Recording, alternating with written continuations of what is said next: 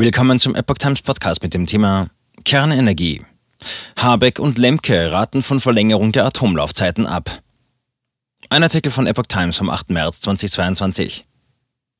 Eine Laufzeitverlängerung der verbliebenen drei deutschen Atomkraftwerke würde nach Überzeugung von Wirtschaftsminister Robert Habeck und Umweltministerin Steffi Lemke nicht dazu dienen, mögliche Versorgungsengpässe im nächsten Winter auszugleichen.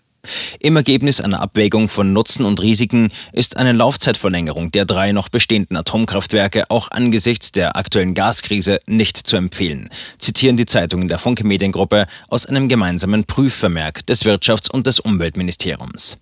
An diesem Dienstag kommen die deutschen Energieminister zu einer Sonderkonferenz zusammen, um über die Energiesicherheit nach dem russischen Angriff auf die Ukraine zu beraten. Aus dem Wirtschaftsministerium hieß es, eine Verlängerung der Laufzeiten könnte nur einen sehr begrenzten Beitrag zur Lösung des Problems leisten und dies zu sehr hohen wirtschaftlichen Kosten. Der Staat müsste hier in großem Umfang Risiken übernehmen. Dies steht in keinem Verhältnis. Zum Jahreswechsel sind die Kernkraftwerke Brockdorf, Grunde und Gundremmingen vom Netz gegangen. Strom liefern seither nur noch die zwei Meiler Isar 2, Emsland und Neckar-Westheim 2, die Ende des laufenden Jahres abgeschaltet werden sollen. Ein Wiederanfahren bereits stillgelegter Kernkraftwerke komme schon aufgrund der erloschenen Betriebserlaubnis nicht in Betracht, heißt es im Prüfvermerk.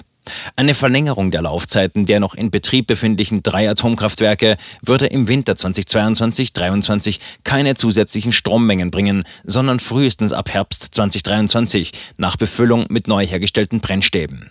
Ein Weiterbetrieb müsste mit einer umfangreichen Sicherheitsprüfung und mit der Schulung von Personal für jedes der drei Atomkraftwerke einhergehen. Um den Aufwand wirtschaftlich zu rechtfertigen, sei eine Verlängerung der Laufzeiten für mindestens drei bis fünf Jahre notwendig, heißt es in dem Papier. Wirtschafts- und Umweltministerium gingen davon aus, dass in dem Zeitraum bis 2028 andere Möglichkeiten zur Verfügung stehen, um eine ausreichende Stromversorgung trotz einer Gasmangellage zu gewährleisten.